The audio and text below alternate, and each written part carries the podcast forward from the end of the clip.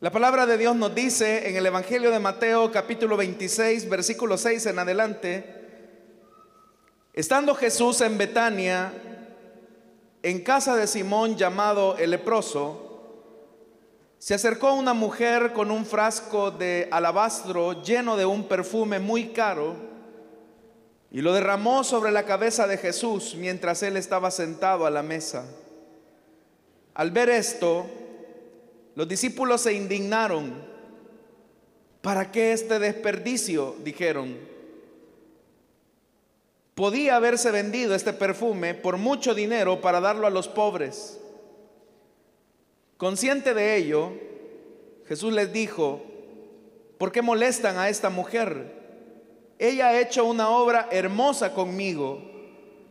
A los pobres siempre los tendrán con ustedes, pero a mí no me van a tener siempre. Al derramar ella este perfume sobre mi cuerpo, lo hizo a fin de prepararme para la sepultura. Les aseguro que en cualquier parte del mundo donde se predique este evangelio, se contará también en memoria de esta mujer lo que ella hizo. Vamos a orar, hermanos, Padre que estás en los cielos.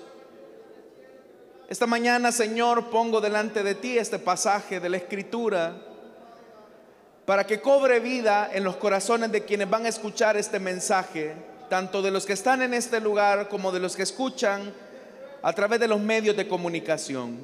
Quiero pedirte que tu Espíritu Santo sensibilice nuestra conciencia en nuestro corazón para ser oidores activos de tu palabra y no solamente oidores pasivos.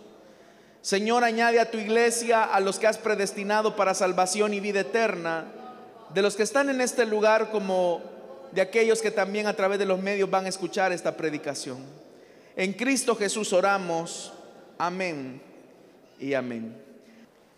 El versículo 6 de esta lectura que tuvimos esta mañana comienza diciendo que estando Jesús en Betania, en casa de Simón llamado el leproso. Cuando hablamos de un leproso, hermanos, debemos de entender que a un leproso no se le permitía vivir en los pueblos o en las ciudades, ni asociarse con personas que no estuvieran en su misma condición.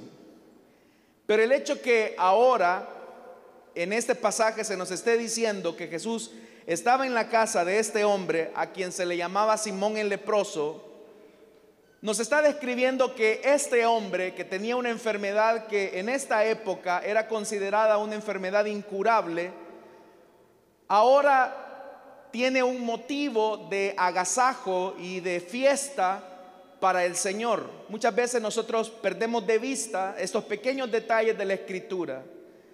El que ahora Jesús esté en la casa de este Simón llamado el leproso es un distintivo de que este hombre en algún momento de su vida tuvo esta enfermedad que era incurable y la razón de haber invitado a Jesús era porque muy seguramente Jesús había sido el responsable de su sanidad. En el Evangelio de Juan, en el capítulo 12, específicamente se nos narra que también había un segundo motivo de agasajo o de fiesta en la casa de este hombre. Y es que en el Evangelio de Juan usted puede notar, en el capítulo 11, para ser más específico, que dice la Biblia que Jesús había resucitado al hermano de Marta y María, es decir, a Lázaro. Usted conoce bien ese relato. Entonces, para celebrar la ocasión de la sanidad de Simón el leproso y celebrar la resurrección de Lázaro, es que ahora este Simón ha tratado la manera de preparar un agasajo, una fiesta, una cena, como dice el Evangelio, en honor del Señor. Entonces, esta cena es una manifestación de la gratitud hacia Jesús por haber sanado a Simón de su lepra y por haber resucitado a Lázaro de la muerte. En este escenario, hermanos y hermanas, es bastante interesante que se habla acerca del tema del ungimiento de una mujer que en el Evangelio de Mateo no se nos describe su nombre, pero que en el Evangelio de Juan se nos dice que era María, la que solía sentarse a los pies de Jesús. Esta mujer toma la iniciativa de ungir al Señor. Y usted sabe que en el hebreo el ungimiento tiene que ver específicamente con ese con esa acción de separar algo, de consagrar algo para. Sin darse cuenta, María lo que está haciendo es ungir de manera simbólica al Mesías. María va a actuar como una mujer que reconoce el mesianismo de Jesús y por eso lo unge. Pero la unción va en dos sentidos. Ya le dije, el primero es un reconocimiento a su mesianismo. Y el segundo es lo que Jesús más adelante va a decir, que esta mujer lo está preparando para el día de su muerte y de su sepultura. Y ese, hermanos y hermanas, fue un acto de amor y de devoción que a pesar de el mensaje horrendo que significaba la cruz, ahora ella toma la iniciativa de ser agradecido, de ser agradecida con el Señor. Entonces, tomando en cuenta estos elementos, usted puede notar que el pasaje entonces está en el marco de una celebración, en el marco de un agasajo. Hay dos razones por las cuales se pretende dar gracias a Jesús. Número uno, por una enfermedad que era considerada enfermedad de muerte. Era una enfermedad de muerte social, era una enfermedad de muerte religiosa, era una enfermedad de muerte familiar, porque el leproso no podía relacionarse ni siquiera con su familia, no podía relacionarse ni siquiera con otras personas y tampoco podía participar de la vida religiosa del judaísmo. Ahora este Simón solamente le ha quedado el apodo de leproso. En alguna ocasión él tuvo lepra, pero ahora Jesús había sanado a este hombre y este hombre toma la iniciativa de agradecerle a Jesús haciendo una cena en su honor. Marta y María se sienten también muy agradecidas y por eso es que vamos a ver a Marta que está sirviendo la comida, preparando los elementos de la, de la cena, seguramente participando en la cocina para agradecerle al Señor porque ha resucitado a su hermano Lázaro. Hermanos y hermanas, todo esto ocurre precisamente cuando el motivo de la celebración es Jesús. Es decir, el motivo de esta reunión era la presencia maravillosa del Señor Jesús. Entonces vemos a este Simón que hace una cena en honor del Señor. Marta medianamente está ahí tratando la manera de elaborar, algún tipo de alimento para el Señor por la resurrección de su hermano. Pero en el caso particular de María, ella va a dar un paso todavía más allá. Y es que dice el versículo 7, se acercó una mujer con un frasco de alabastro lleno de un perfume muy caro. Lo que María va a hacer acá es algo sorprendente, porque lleva en su mano un frasco de alabastro. En primer lugar, hermanos, hay que tomar en cuenta que solamente el frasco que contenía el perfume de nardo puro era un objeto muy carísimo en la época, porque básicamente el frasco estaba hecho de alabastro, como dice acá, que era como una especie de material calizo que cuando se comenzaba a pulir podía tornar el frasco como muy brillante, como que si fuese una especie de vidrio. Pero en esa época solo el frasco ya era muy caro. Pero el Evangelio de Juan en el capítulo 12 nos describe que estaba lleno con más de una libra de nardo puro. Solamente, hermanos, el frasco y el perfume podría haber tomado más de un año de trabajo para poderlo comprar. Podríamos decir que era un buen tiempo de la vida. No sabemos cuánto tiempo le tomó a María poder juntar el dinero necesario para comprar ese frasco de alabastro con su contenido, que era el perfume de nardo puro. Seguramente fue mucho tiempo, eso es lo que seguramente le tomó a esta mujer. Pero cuando se presenta con ese frasco de alabastro lleno de perfume muy caro, María hace lo impensable.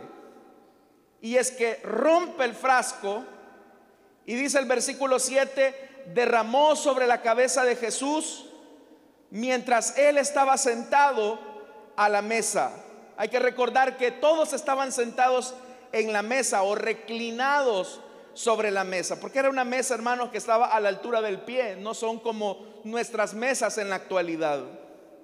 Entonces, esta mujer viene con ese frasco, se coloca en la posición de atrás, quiebra el frasco y lo derrama sobre la cabeza del maestro. Y el evangelista es bastante claro en afirmar que era un frasco y un perfume muy caro. Era algo bastante costoso. Las personas no tenían perfumes, perfúmenes como los tenemos ahora nosotros. Eso, hermanos y hermanas, nos describe un elemento muy importante. Y es que de manera repentina, en esa celebración, en ese agasajo que se está haciendo a Jesús, ella lo que decide es derramar su contenido sobre el Señor. Y dice la Biblia que el perfume que comenzó a bajar desde la cabeza de Jesús por todo su cuerpo hasta los pies, comenzó a inundar toda aquella casa con aquel fragante aroma. Ese aroma, hermanos y hermanas, despertó muchas sensaciones. Usted seguramente habrá notado que los olores, los aromas, despiertan diferentes sensaciones en los seres humanos. Hay olores que son agradables y que a uno le comienzan a despertar bellos recuerdos. Hay olores, hermanos y hermanas, que nos recuerdan también a ciertas estaciones, como por ejemplo cuando la lluvia comienza a caer, cuando finaliza el verano, ese olor a la tierra mojada nos recuerda las lluvias que vendrán en el invierno. Es decir, que los aromas, los olores nos traen recuerdos. Ahora lo que esta mujer está haciendo, ese olor que está siendo derramado, ese perfume que está siendo derramado sobre la cabeza de Jesús, va a provocar diferentes reacciones entre los que están ahí. Lo que ahí está ocurriendo básicamente, hermanos y hermanas, es que en realidad María no solamente está derramando un perfume, ella no está derramando solo un perfume, ella está derramando su corazón. Ella está derramando su gratitud al Señor. Alguien pudo haberle dicho a María, oye María, ¿no crees que fuiste muy exagerada? ¿Por qué no quebraste un pedazo del frasco de alabastro? Porque hay que recordar que ese frasco de alabastro tenía un cuello bastante largo. Y bastaba con que alguien quebrara la punta superior del frasco para comenzar a echar gotita por gotita el perfume. Pero por eso es que yo le digo que lo que esta mujer hace es sorprendente porque no solo quiebra la punta, sino que quiebra todo el frasco. El quebrar ese frasco era señal de derramar la vida, de quebrar la vida delante de él. Y como le digo, más de alguien pudo haberle dicho, María, ¿por qué mejor no solo quebraste el piquito del frasco de alabastro? Pero lo que es más sorprendente es que derrama todo el perfume sobre el Señor. De tal manera que aquello que pudo haber caído gota a gota, la mujer lo que hace es derramarlo a chorro. Desde la cabeza del Señor Jesús hasta los pies, como dice el Evangelio de Juan. Eso, como ya le dije, expresa que la mujer está derramando su corazón, está derramando su gratitud por el Señor. Pero lo sorprendente es que ya le dije, ese olor, ese aroma, en vez de conectar a todos los que estaban en esa casa en un aroma de gratitud, en un olor de gratitud hacia el Señor, lo que provoca son diferentes reacciones. El versículo 8 y 9 dice, al ver esto los discípulos se indignaron. Y miren la pregunta grosera que hacen. ¿Para qué este desperdicio? Podía haberse vendido este perfume por mucho dinero para darlo a los pobres, pero note lo que provoca en los discípulos. El que esa casa se haya llenado de rico perfume provocó indignación en los otros que estaban ahí. Pero en su indignación van más allá y ellos catalogan la acción de María como un desperdicio, como una exageración. Es decir, que el gesto de la mujer lo que provocó es un disgusto en los discípulos. Pero ¿por qué se disgustaron los discípulos? Por lo que ya le dije. Porque para ellos eso era un acto muy exagerado. La mujer se había propasado, era muy exagerada. Y veían ese acto con disgusto. Y es verdad que su acto era exagerado. Y esa exageración, el problema de lo exagerado, es que los discípulos lo interpretan como un desperdicio. Porque era exagerado romper un frasco de alabastro carísimo, derramar no una parte del perfume gota a gota, sino que derramarlo todo a chorro. Era una exageración. Pero el problema es que la interpretación que los discípulos hacen a ese acto exagerado de la mujer lo ven como un desperdicio. Pero a fuerza de ser sinceros, en realidad era exagerado que la mujer hubiese tomado ese frasco de alabastro y lo hubiese rociado sobre, sobre la cabeza del Señor. ¿Será que el motivo de la ocasión no era suficiente fuerte como para derramar la gratitud hacia Él? Comencemos por algo tan sencillo. Hablemos de la sanidad de Simón el leproso. Hermano, ¿qué hubiese pasado? Imaginémonos o traduzcámoslo a nuestra época. Imagínese que a usted le diagnostican de cáncer y un cáncer incurable. Y resulta ser, hermanos, que el maestro le sana. ¿Qué hubiese provocado eso en usted? La sanidad de un cáncer, que en esta época la lepra era como un cáncer. Hubiese provocado, espero yo en usted, una gratitud exagerada por el Señor. Pero ¿hasta dónde llega la gratitud de Simón? La gratitud de Simón, llega hasta hacerle una cenita nada más al Señor por haber recibido la sanidad del cáncer del siglo primero, yo lo que le voy a hacer al Señor en gratitud es una cenita. Hasta ahí llegaba su gratitud. Hablemos, hermanos y hermanas, de lo que sentía María. Es que vea, habían perdido a su hermano, estaba muerto. Y ahora Lázaro ha resucitado. ¿Cómo María podía expresar su gratitud al Señor con palabras? No tenía. María llegó a este razonamiento y dijo, yo no tengo palabras, ¿cómo agradecerle al Señor que le haya devuelto la vida a mi hermano? Alguien dijo con justa razón que la gratitud no se puede expresar solamente con palabras, sino que con acciones concretas. Y por eso es que esta mujer viene con lo más caro que tenía para el Señor. Y es verdad que lo que va a hacer es exagerado, pero es una exageración de amor hacia el Señor. Y por eso es que dice la Biblia que ella no lo dudó. Ella pensó, ¿de qué manera le puedo agradecer yo a Jesús que le haya devuelto la vida a mi hermano Lázaro? Piense por un momento en esto. ¿Qué pasaría si a usted se le muere un hijo? Y de repente llega Jesús al velorio y Él le devuelve la vida, lo incorpora nuevamente. ¿Cómo expresaría usted esa gratitud? Haciéndole una cenita solamente. ¿Cómo le expresaría usted la gratitud al Señor por un milagro tan grande como el de devolverle la vida a alguien que ya día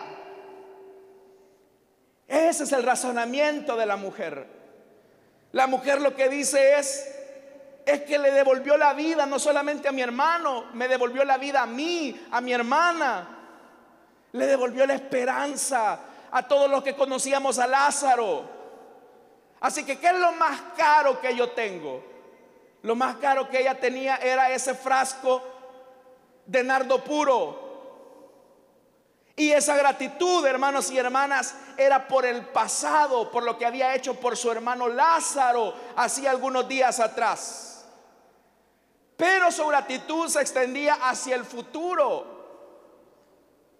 Porque dice el versículo 12 que Jesús dice, al derramar ella este perfume sobre mi cuerpo, lo hizo a fin de prepararme para la sepultura. Esta mujer está agradeciendo por lo que ya recibió del Señor pero también está agradeciendo por lo que va a recibir del Señor en el futuro por medio de la redención. Entonces, hermanos y hermanas, nada de lo que hacemos para el Señor en realidad es un desperdicio. Nada por exagerado que los demás crean que estamos haciendo para el Señor es un desperdicio. Pero ocurre algo. Y es que también, hermanos y hermanas, en ese versículo 9, ya le dije, ese aroma provocó el disgusto de los discípulos. Pudo haberse vendido este perfume por mucho dinero para darlo a los pobres. ¿Qué llevó a los discípulos a tener este atrevimiento de juzgar la acción de la mujer como un desperdicio o una exageración. ¿Qué llevó a los discípulos a considerar que la acción de la mujer era un desperdicio? En primer lugar, hermanos, le hago la pregunta, ¿en honor de quién se estaba haciendo esa fiesta? ¿En honor de quién? ¿De los discípulos o del Señor? Era del Señor. ¿Cómo se les ocurre a ellos comentar que es un desperdicio todas las acciones que se están haciendo en honor del Señor. Eso es ser atrevido. Porque ellos están emitiendo opinión de la devoción, de la entrega que esta mujer está teniendo hacia Él. Eso está, hermanos y hermanas, como que usted me invite a una fiesta de su hijo y yo comience a criticarlo y a decirle, ¿y por qué compraste pastel tan caro? ¿Y por qué compró esta bebida que es tan cara? ¿Y por qué compró esta piñata grande? Con una chiquita hubiera sido suficiente. Y usted me diría, a mí, ¿qué le importa? Igualmente, ¿qué les importaba a los discípulos? La fiesta no era para ellos, era para el Señor que había sanado a Simón, que tenía lepra y que había devuelto la vida a Lázaro, que estaba muerto. en buen salvadoreños, eran metidos. Están juzgando. Están juzgando. Pero en ese juicio están revelando también su ingratitud, su dureza de corazón hacia el Señor. Porque no solamente Simón el leproso, Marta y María estaban agradecidos por el Señor, los discípulos también habían recibido del Señor muchas bendiciones. Pero ya se les había olvidado. Como también se nos olvida a nosotros muchas veces todo lo que el Señor ha hecho a favor de nosotros. Y como dijo alguien, es ingrato quien niega haber recibido un acto de bondad que se le ha otorgado. Es ingrato quien lo oculta. Es ingrato quien no lo corresponde, pero el más ingrato de todos es el que lo olvida. El mayor ingrato es el que olvida la bondad del Señor. Entonces, hermanos, además, considerando todo lo que Jesús ya había hecho por ellos, estaba haciendo por ellos y lo que iba a hacer por ellos en la cruz, ¿No deberían estos hombres de estar felices porque María está honrando de esta manera tan maravillosa a los que al que los había bendecido también a ellos. Pero ¿qué provocó ese aroma en los discípulos? Desagrado, que exagerado. Y esa exageración la ven como un desperdicio. Hermanos y hermanas, qué triste es cuando venimos a la iglesia y venimos a juzgar aquel que viene y se derrama por el Señor y usted lo ve que está con sus lágrimas, sus mejillas se llenan de esas lágrimas por el Señor y usted se le queda viendo qué show está haciendo esta mujer. Este hombre está pantallando, mire cómo levanta las manos. Es muy exagerado. Usted sabe que hay hermanos que cuando cantan al Señor lo hacen con fuerza, lo hacen con determinación, palmean fuerte, alaban al Señor. Y no sobrará más de alguno que dirá que exagerado este hermano. Pero detrás de ese comentario lo que hay es que desperdicio. Se le pasa la mano. Pero yo le pregunto, ¿habrá algo que logre expresar toda nuestra gratitud al Señor por todo lo que Él ha hecho por nosotros. No hay nada. Por eso, hermanos, yo recuerdo allá en la iglesia de San Salvador una vez me conmovió tanto eso. Vi a un hermano en el momento de la adoración, hermano, literalmente ese hombre se tiró al suelo al momento de la alabanza. Y ese hombre, hermano, lloraba, ¿qué le digo? Gemía tirado en el piso, derramando sus lágrimas. Y yo había llevado unos amigos que se le quedaban viendo. Pero al ver a aquel hombre tirado en el suelo, me impactó tanto que me puso a pensar, al igual que este hombre, yo tengo muchos motivos para agradecer al Señor y ponerme a la par de Él, tirado en el suelo para agradecer al Señor. Pero más de alguien quizá le pudo haber dicho, hombre, levántese, no se esté ensuciando el piso, se ve mal. Otra persona, no, hermano, recuerdo que estaba de pie alabando al Señor, pero esa mujer estaba metida levantando sus manos, no le importaba quién estuviera a su alrededor. Esa desconexión que estas personas que les digo, que yo vi, tuvieron, es la desconexión que María también tenía. Muchas veces, hermanos y hermanas, nosotros perdemos de perspectiva eso y muchas veces juzgamos y criticamos. Ve este hermano que temprano viene al culto, a abrir la iglesia viene, es muy exagerado. Ve el hermano líder y el supervisor bien temprano viene al sector. Sí, como usted es un aragán que llega casi cuando ya la reunión está por terminar. Juzga. Porque detrás de eso, ¿qué nos motiva a criticar? Que nosotros consideramos que lo que nuestros hermanos están haciendo por el Señor es un desperdicio. Por eso, hermanos, es que hay gente que dicen, no, yo para qué voy a ir a la iglesia en tres semanas. Suficiente con que vaya el domingo. Uno tiene que ser creyente, pero no fanático. El que está diciendo eso, está diciendo que lo que se puede hacer por el Señor es un desperdicio. Y por eso revela su ingratitud y su dureza de corazón. El versículo 10 dice, 10 y 11, consciente de ello, Jesús les dijo, porque molestan a esta mujer. Ella ha hecho una, una obra hermosa conmigo. A los pobres siempre los tendrán con ustedes, pero a mí no me van a tener siempre. Jesús no quería que se preocuparan por el perfume, que era donde ellos prestaban la atención.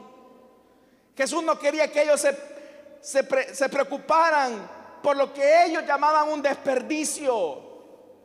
Jesús lo que quería es que no se les olvidara que la razón de esa cena y de lo que María está haciendo es Él. Está diciendo, miren, cabezas duras, esta cena que se está haciendo, esto que esta mujer está haciendo, lo están haciendo en mi honor. Entonces, hermanos y hermanas, muchas veces podemos perder de vista que lo que estamos haciendo, lo estamos haciendo en honor del Señor. Muchas veces los servidores pueden perder de vista que a quien le sirven no es al hombre, sino al Señor. Muchas veces los músicos pueden perder de vista que a quien le sirven es al Señor y no a una congregación necesariamente. Muchas veces los pastores pueden perder de vista también que si predicamos lo hacemos por el Señor y no para quedar bien con la gente. ¿Cuándo vamos a entender que el objetivo de esta reunión no es venir a conocer los baños? Andar perdiendo el tiempo, abriendo la boca ahí en el parqueo cuando vamos a entender que el objetivo de esta reunión es adorar al que hizo todo por nosotros en la cruz del Calvario? Digan amén pues, hermanos.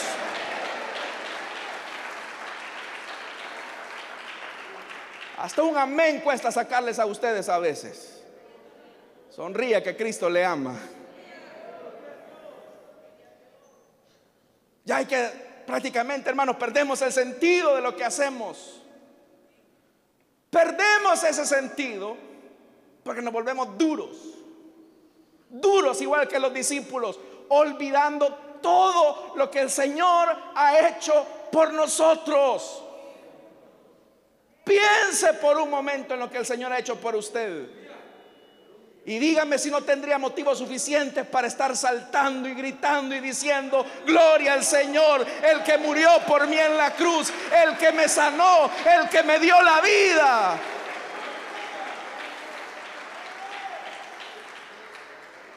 Pero muchos cristianos son así como medio finuchis. No, yo no lloro porque se me va a correr la pintura. ¿Hace cuánto?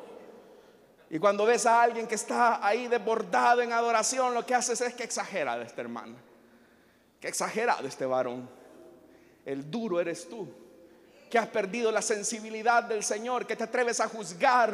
Aquel que se desborda, se derrama ante el Señor. Pero viene el Señor y le dice en el verso 11, miren, lo que ella ha hecho es una obra hermosa conmigo. Note que Él no recuerda la cena. Él no le dice, Marta, te quedó bien la carne. Él no le dice, Simón, mira qué bonita vajilla la que tenés, Simón. No le dijo nada de eso. Pero sí de la acción de la mujer dice, es una obra hermosa la que ha hecho conmigo. Y en el verso 11 dice, a los pobres siempre los tendrán con ustedes, pero a mí no me van a tener siempre. Jesús no estaba diciendo que no le interesaban los pobres, porque la esencia del cristianismo es el amor al prójimo. Lo que Jesús estaba diciendo es que para cada cosa hay un lugar, hay una hora. Hay cosas que son para los pobres, pero hay cosas que solo son para el Señor. El servicio que tú das es para el Señor. Cuando vienes a la iglesia, debes de hacerlo para el Señor. Hermano, recuérdate que cada vez que cantas lo haces para el Señor. Hermanos y hermanas, este era el tiempo de Jesús. No era el tiempo para estar pensando en los pobres. Ya iba a haber lugar para pensar en los pobres. Hermanos y hermanas, lo que Jesús les está diciendo, oigan, cabezones, se les está acabando el tiempo en que van a poder demostrar su gratitud, su amor, mientras yo estoy aquí en la tierra porque ya se acercaba su hora de crucifixión y de muerte. Entonces el tiempo y la oportunidad se iba acabando. Muchas veces, hermanos, la muerte, oiga bien esto, muchas veces la muerte nos hace ver en perspectiva lo que realmente es importante en la vida. Yo le pregunto, si usted supiera que estos son sus últimos días con su familia, con sus hermanos en la fe, se viviría quejando, viviría amargado. Yo le pregunto a usted, hermano, si usted supiera que este es el último culto al que viene a la iglesia, no perdería el tiempo en estarse quejando que dura esta silla. No estaría pensando, ¿y a qué hora va a terminar? Ya le encendieron el foco. No estaría pensando, hermanos y hermanas, en qué fea se le ve la corbata al que toca el teclado. No estaría pensando en eso. Usted lo que pensaría es, esta es mi última oportunidad. Así que si voy a adorar al Señor, me voy a meter con todo. Si voy a palmear al Señor, lo voy a hacer con todo. Si voy a escuchar la palabra de Dios, lo voy a hacer con todo. Yo no he venido a perder mi tiempo a este lugar. La muerte nos da una perspectiva diferente de las cosas. Si usted supiera, estimado servidor, diácono, diaconisa, protocolo, gestores de tráfico, si usted supiera que hoy es su último día de servicio al Señor, ¿cómo le serviría? ¿Seguiría siendo el mismo mediocre? Seguiría, hermanos y hermanas, siendo la misma persona indiferente, haciendo las cosas de mala gana. No se le olvide que lo que está haciendo, lo está haciendo para el Señor.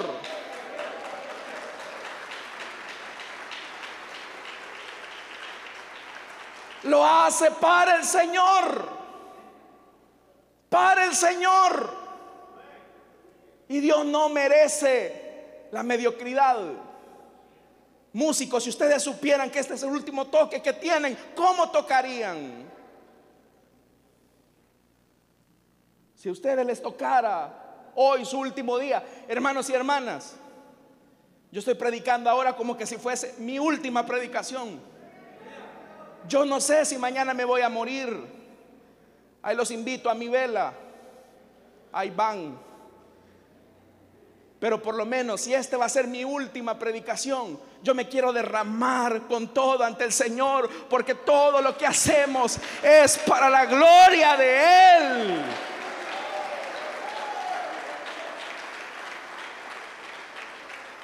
Por eso es que el versículo 12 va más allá y dice, al derramar ella este perfume sobre mi cuerpo, lo hizo a fin de prepararme para la sepultura.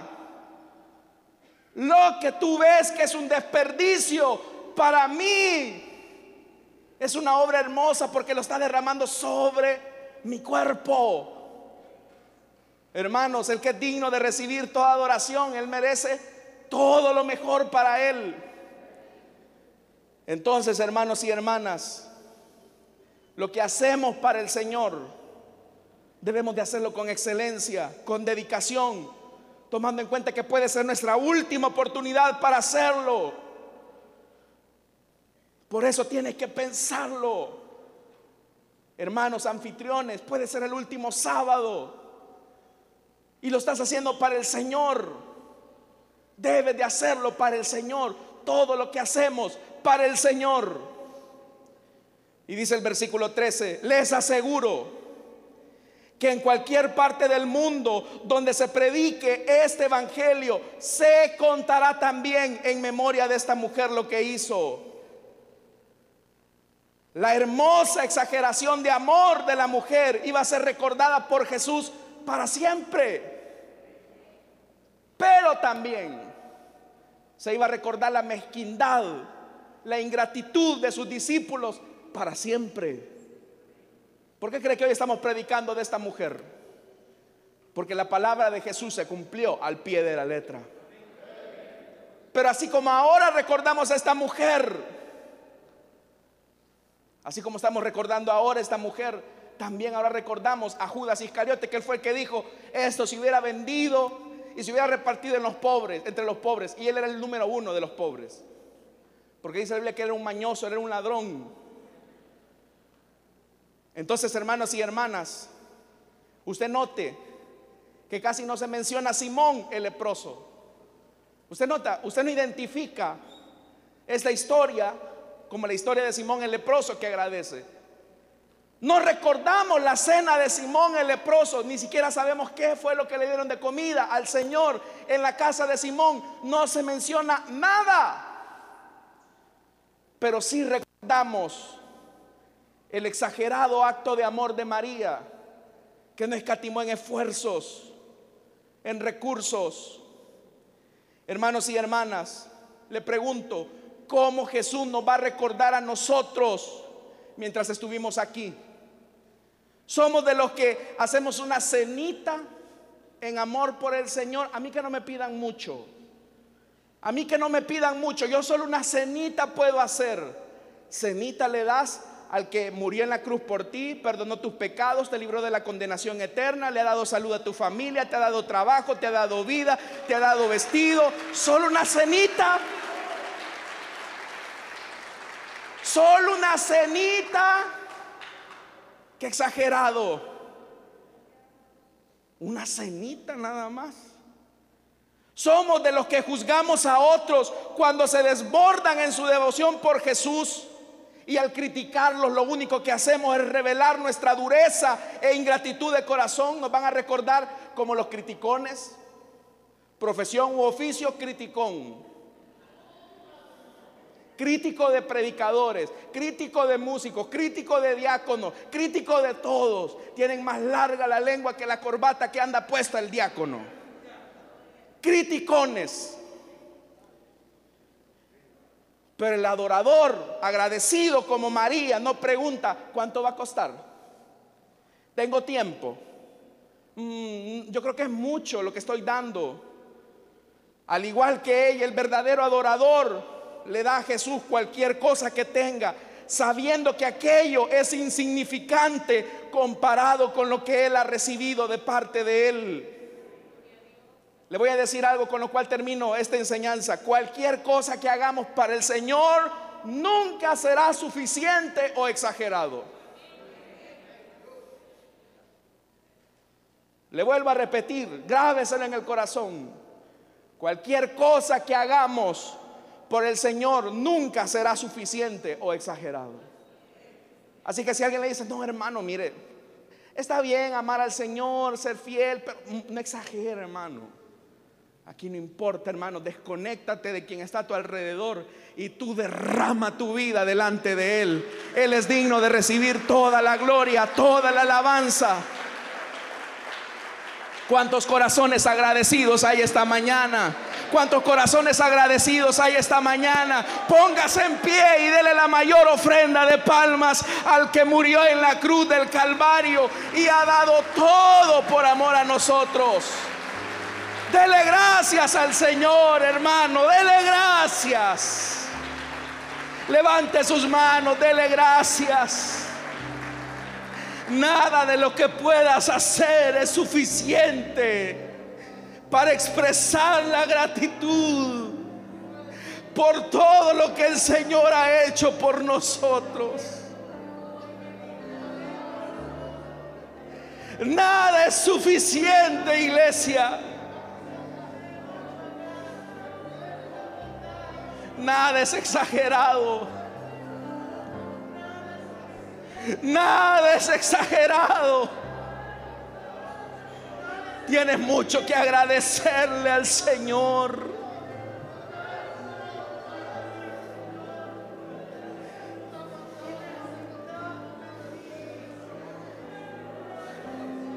Tienes mucho que agradecerle.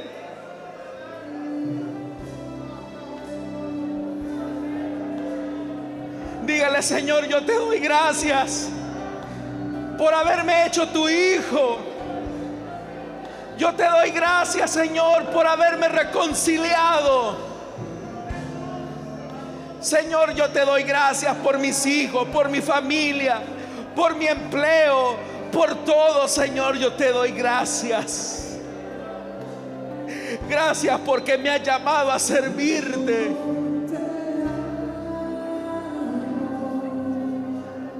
Hermano, desconéctese un momento. No piense en el que está a su lado.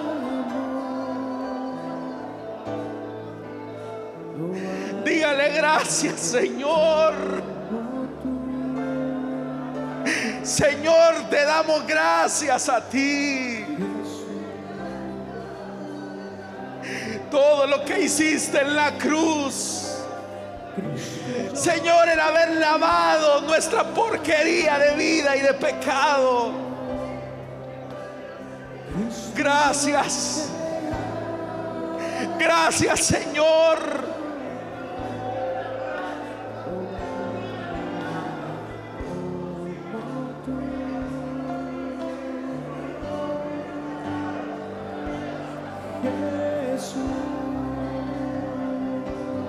¿Cuántas veces el Señor no te protegió? ¿Cuántas veces el Señor no te protegió? Dale gracias. El Señor te dio sanidad. Dale gracias. El Señor te libró de la muerte. Dale gracias al Señor.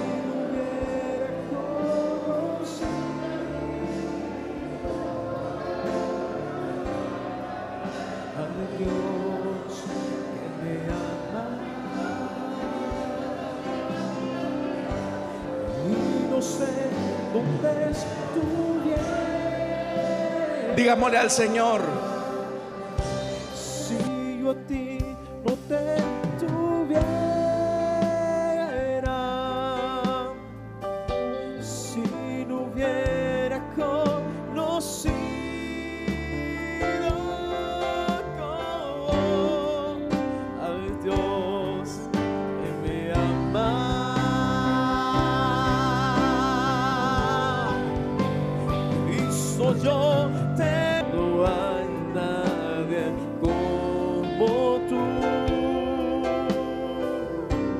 De darle gracias.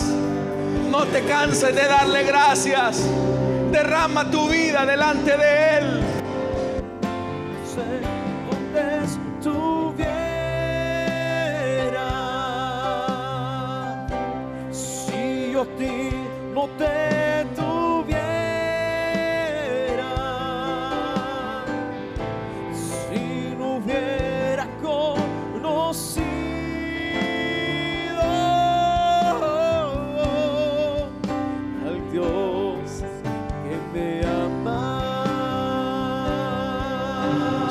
Nuestras voces.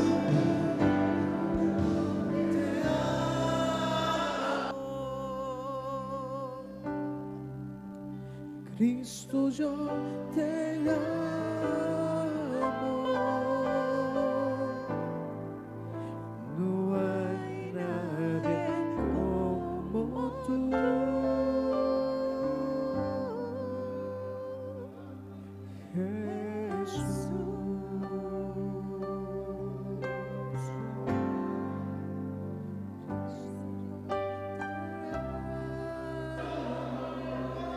Vamos, díselo al Señor.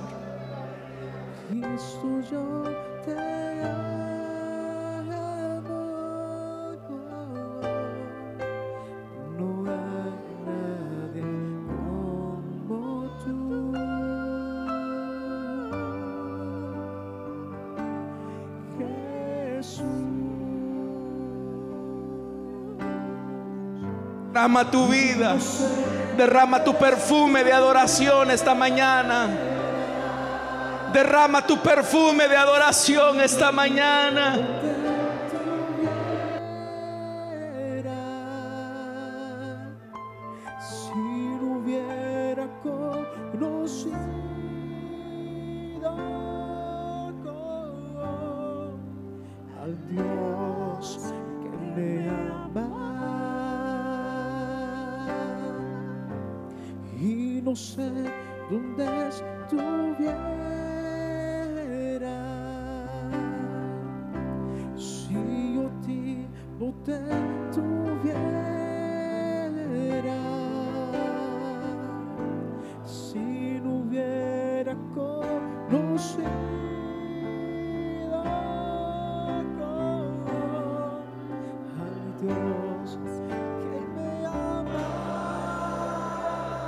Puedes tomar tu asiento sin perder esa reverencia con el Señor. No voy a extender mucho este llamado.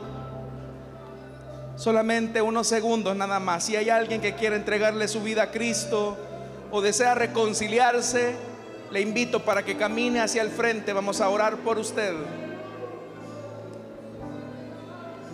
Si esta mañana hay alguien que desea entregarle su vida a Cristo, le invito para que en el lugar donde está se pueda poner en pie y salga. Venga aquí adelante, vamos a orar por usted. Vamos a orar por usted. Salga de su asiento, camine hacia adelante. Si usted desea reconciliarse también con el Señor, póngase en pie. Queremos orar por usted. ¿Hay alguien esta mañana?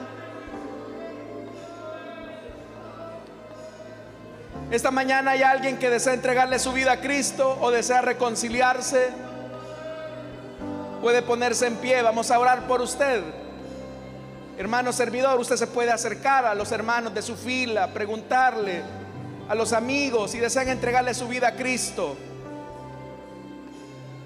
Puede moverse, hermano, no hay ningún problema. Usted, tal vez un empujoncito hace falta. ¿Quieres entregarle tu vida a Cristo, joven, señorita? ¿Quieres entregarle tu vida a Jesús? Cierro esta invitación ya. Los últimos 10 segundos, ¿hay alguien que quiere entregarle su vida a Cristo? ¿O que desea reconciliarse?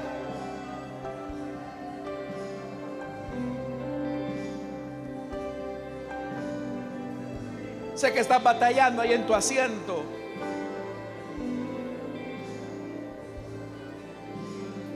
Vamos a orar entonces esta mañana.